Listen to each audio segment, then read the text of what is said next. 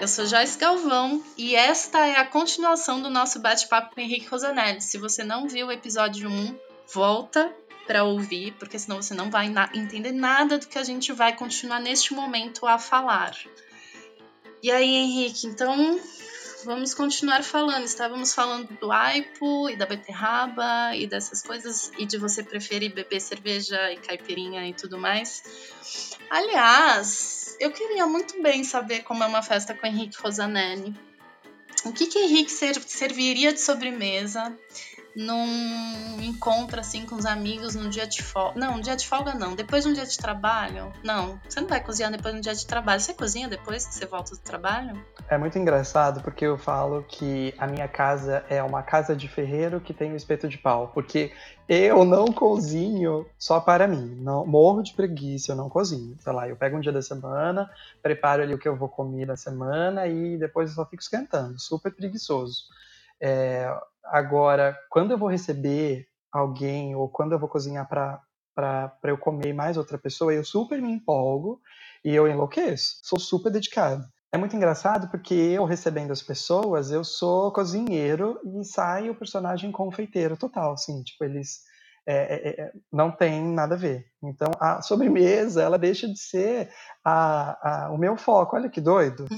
Uhum. E assim, é um evento como um evento profissional, porque eu tenho checklist, é, lista de mise en place, eu separo os pratos, separo os utensílios, me organizo assim mesmo, a semana por, organizando o jantar. E eu cuido da música, da iluminação, eu compro plantas, é exatamente assim. Não estou nem aumentando nem diminuindo.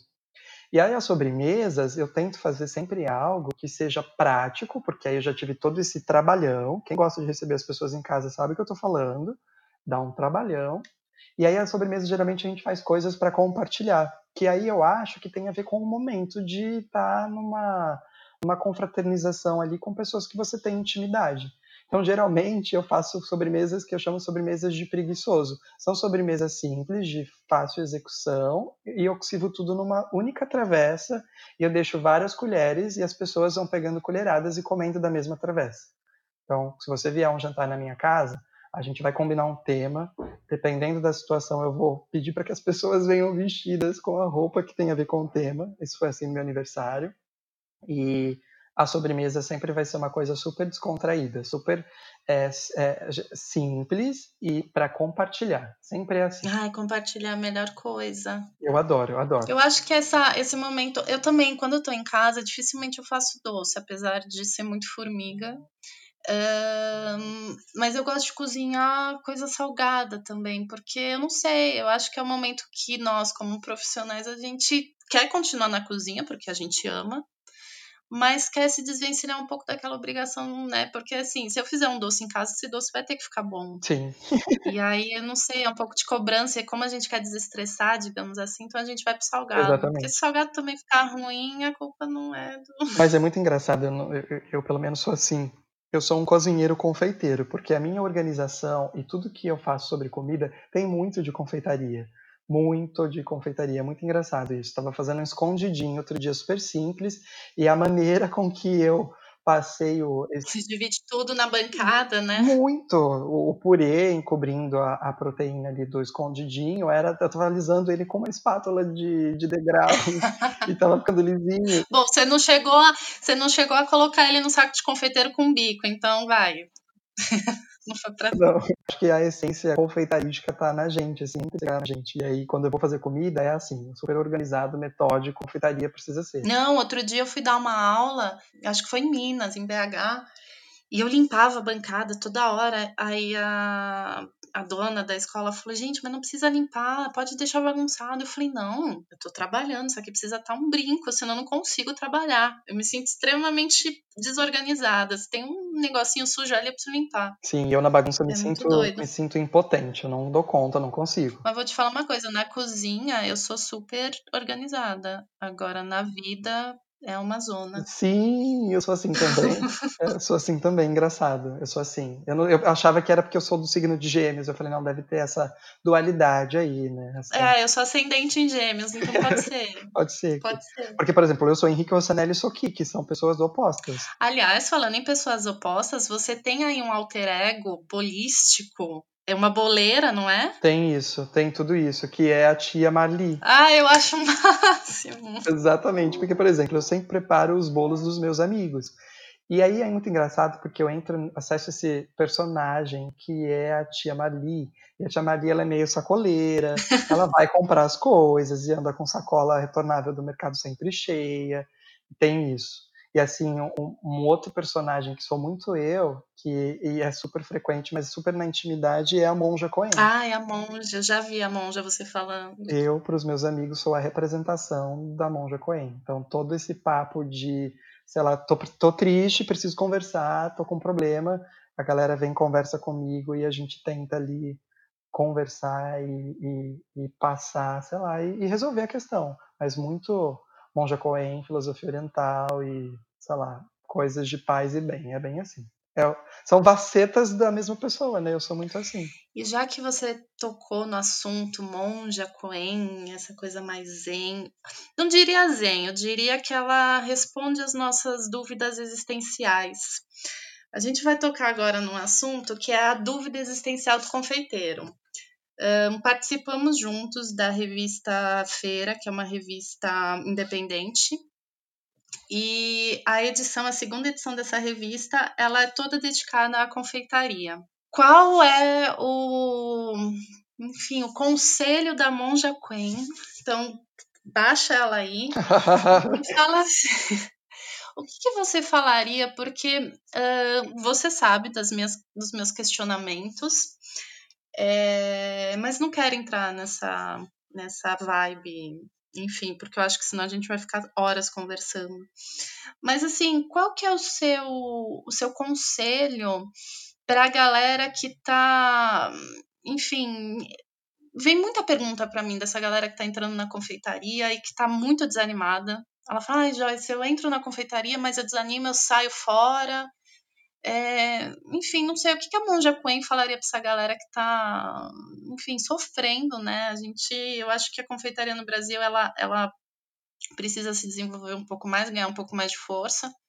É, eu acho que você é um dos, dos que vão trazer essa força para a confeitaria. Enfim, o que, que você falaria para essa galera aí que está meio perdida? É muito, muito engraçado porque eu acho que se questionar e às vezes ter dúvida do que do qual caminho para você vai dar para sua profissão e para o seu é, para sua pessoa profissional é, é, é muito difícil de, de, de, se falar, né? Mas eu acho que para mim isso foi muito claro, principalmente agora. Quando você faz alguma coisa com toda a sua verdade, eu acho que você deposita uma, uma sei lá, uma, um, uma carga de energia tão positiva nisso, você acredita, acho que isso só te traz coisas que podem ser boas. É muito engraçado que, tipo, o meu caminho profissional, ele sempre, a, a, sei lá, as minhas ambições, elas nunca foram ambições materiais e elas sempre foram ambições de experiências, né? Então, por exemplo, eu tinha, e agora está super presente isso outra vez, a ambição de escrever um livro e tal. Então, nas minhas decisões diárias, nas escolhas diárias, eu sempre decidia como eu ia me comportar, o que eu ia fazer, com um foco nesse lugar que era onde eu queria chegar. Então, acho que as pessoas. É muito engraçado, né? É, já percebi isso no trabalho de cozinha no geral, cozinheiros, confeiteiros. As pessoas hoje elas são muito imediatistas, né? Elas querem resultados é, super é, rápidos e não é assim principalmente na confeitaria. Acho que o nosso trabalho é um trabalho de repetição, de exercício e de você ter repertório, não só das experiências, das coisas que você prova, dos lugares que você conhece, mas das vezes que você erra também. Tipo, acho que tudo isso te acrescenta e te constrói como profissional. Toda vez que você está conectado com o seu, sei lá, que você tem assim um desejo profissional, uma ambição, e aí qualquer uma dessas coisas quando você está focado, você só vai e as coisas acontecem, é bizarro. E isso não tem nada a ver com espiritualidade, não tem nada a ver com, com capacidade, eu acho que é você acreditar e querer aquilo. Você faz acontecer. E comigo sempre foi assim. A minha família é simples, a minha origem é humilde. Eu cheguei a. O meu trabalho antigo era de trabalhar no Oro, que é um dos restaurantes mais importantes do Brasil. É, eu cheguei num lugar onde, claro, bem pouquinho assim as pessoas me reconhecem e algumas até me respeitam, mas bem pouquinho assim. E isso muito cedo e muito muito mais muito antes do que eu imaginei.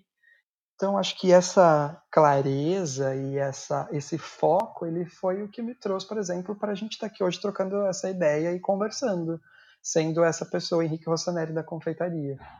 Mas mesmo dentro disso, eu sempre tive vários questionamentos sobre quem eu quero ser profissionalmente. Eles são super recorrentes e são frequentes na minha vida. E você já pensou em desistir? Nunca pensei em desistir, é muito engraçado. Nunca pensei em desistir. Eu tenho certeza que a minha vocação é. Eu só sei fazer doce, eu não sei fazer outra coisa, assim. Eu só sei trabalhar na cozinha. Eu trabalho na cozinha desde que eu tenho 15 anos, eu não sei fazer outra coisa. É, se um dia parar de existir doces e trabalhos de restaurante, eu sei lá, acho que eu vou fazer eu vou dar um jeito e vou sobreviver, mas eu só sei fazer isso, então eu nunca pensei em desistir. E o ambiente da cozinha me, me é, é, muito confortável para mim. O barulhinho do talher batendo na lavagem ali, as panelas, a, a dinâmica da cozinha é muito confortável. Eu me sinto, uh, eu me sinto daquele lugar, sabe? Então eu sempre tive essa sensatez, essa clareza de eu quero chegar em tal lugar. Então as minhas escolhas diárias, elas eram em função disso. Nas coisas mais simples do meu dia a dia. Se eu fosse passar pano no chão, eu ia passar pano no chão do melhor jeito possível. Primeiro porque sou eu que estou fazendo as coisas e eu exijo e eu me cobro muito para eu sempre dar o meu melhor. Mas primeiro e aí em segundo plano, porque é isso, você tem que ser, você tem que mostrar que você é capaz e que você quer aquilo. É, a minha família nunca ia ter a nunca não, não tenha uma, sei lá, uma condição financeira de me entregar uma loja pronta para poder ser confeiteiro e vender doces. Então, talvez o que eu tinha de ferramenta era essa, esse feeling, essa vocação, e mostrar o meu trabalho para quem quisesse investir. Meio que foi o que aconteceu. O Felipe, por exemplo, Felipe Bronze, chefe do Oro, ele acreditou no meu trabalho conheceu o meu potencial. Ah, eu queria ter muito dinheiro. É, então. Eu queria ter muito dinheiro e investir. Eu ia fazer uma loja pra gente. Então, a gente ia ser muito feliz, não sabe? Porque, mas isso não aconteceu. Então, tipo, a, o que, é, sei lá, até de faculdade, sempre foi muito difícil ir à faculdade. Eu fiz FIES, foi um perrengue para pagar a mensalidade. Eu, sabe, sempre foi uma vida de trabalho muito complicada. Eu sou de São Paulo, a minha família morava em Guarulhos eu ia trabalhar na zona sul de São Paulo. Ia trabalhar, sei lá, uh, em Pinheiros, em, no, nos Jardins. Era um rolê de três horas por dia de condução para chegar no trabalho, mas eu sempre achei que isso ia me trazer coisas boas. Sempre acreditei muito nisso. Então acho que é de você acreditar e não e, e acreditar no que você quer para sua vida e correr atrás disso. É, e isso não tem nada a ver com espiritualidade. Eu acho que é de você ter um foco. Só que é muito doido, porque às vezes você percorre ou acha que vai percorrer um caminho e as coisas mudam, os planos mudam. E aí, tá, no fim do ano, eu ressignifiquei meu trabalho e eu pensei, ah, eu vou sair do Oro, que é talvez um dos melhores restaurantes do Brasil, e aí tinham as premiações, né, que elas são super armadilhas para você se perder em vaidade soberba.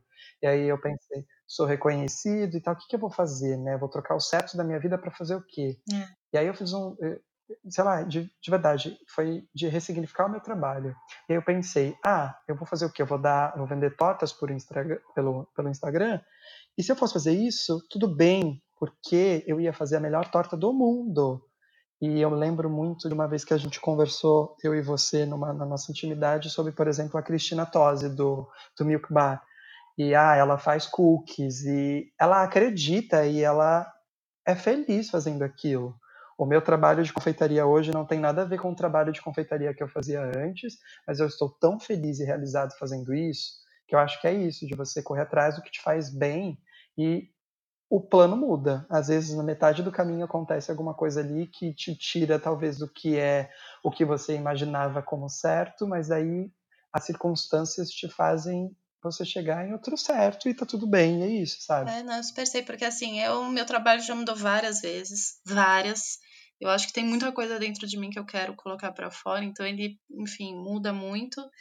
E, e, eu acho que realmente esse é o grande, sei lá, segredo, se é que isso é um segredo, é você fazer aquilo lá, aquilo que te faz feliz. Eu acho que desde lá do, do início da nossa conversa aqui, é, você colocou isso. Você falou, gente, isso é, é o que eu sou, Sim. né? Não, é o Henrique ali num prato, é o Henrique num texto.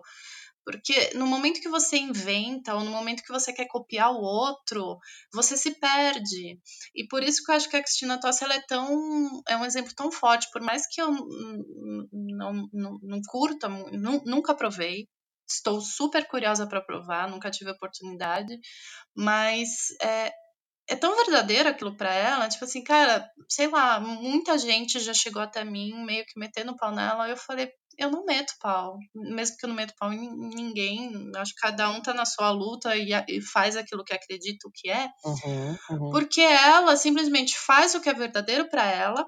Ela atende o público certo para aquilo que ela acredita que é o americano, que curte aquele né, monte de, de, de, de coisas de, enfim, Fruit Loops e sneakers e tudo mais.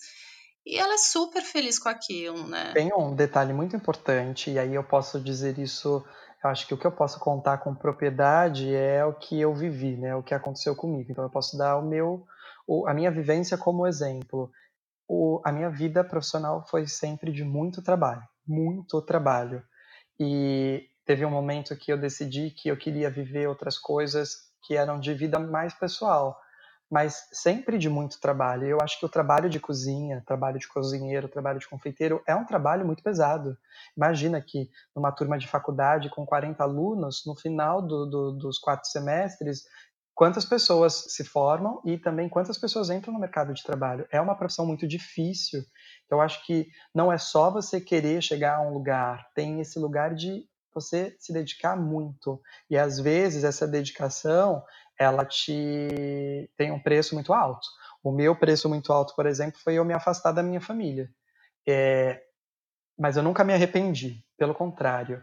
É, eu paguei um preço muito alto, que foi esse preço de eu não estar na rotina com os meus familiares e as pessoas que eu amo, mas eu honro isso muito, porque foi através de todo esse trabalho que hoje, e eu espero que cada vez mais, eu consiga reconhecimento e visibilidade e fazer com que as pessoas aí se encantem pelo o meu trabalho de confeitaria. E isso é de uma pessoalidade absurda de se entender assim, porque você tem lá o Instagram, você tem referências, e aí você quer ser o Bachur, ou você quer ser o Jordi, e são pessoas e ambientes absolutamente diferentes, e realidades diferentes. Quando você se enxerga e você se, você se, se olha assim de fora, eu acho que é muito isso. Qual é a sua possibilidade? Como você dá o seu melhor aqui nessa situação agora? E de entender que às vezes são períodos que você precisa ficar em tal lugar. Profissionalmente comigo sempre foi assim. Ah, eu vou ficar X tempo em tal lugar, porque tal lugar é, vai, me, vai me prover tal ensinamento. Mas trabalho não é escola. Se fosse escola, a gente não vendia prato, vendia sobremesa, a gente vendia cursos. Trabalho é trabalho. E eu sempre digo isso para as pessoas que trabalham comigo. Eu sou bastante exigente, eu acho que trabalho é para dar trabalho e eu acho que no fundo, no fundo, quando alguém me manda uma mensagem que comeu um eclair, um bolo e foi feliz pra caramba, isso tudo se paga. Eu acho que no fundo, no fundo, a gente trabalha com é, hospitalidade. Quem trabalha com comida trabalha para para proporcionar alegria para o outro. Quando alguém traz isso para mim, eu fico tão feliz, tão feliz. Posso ter trabalhado 14 horas, mas aquelas 14 horas foram recompensadas por aqueles aquelas linhazinhas que a pessoa escreveu e agradeceu. É isso. Então vamos pro terceiro episódio. Então fica ligado que logo mais a gente entra pro terceiro episódio.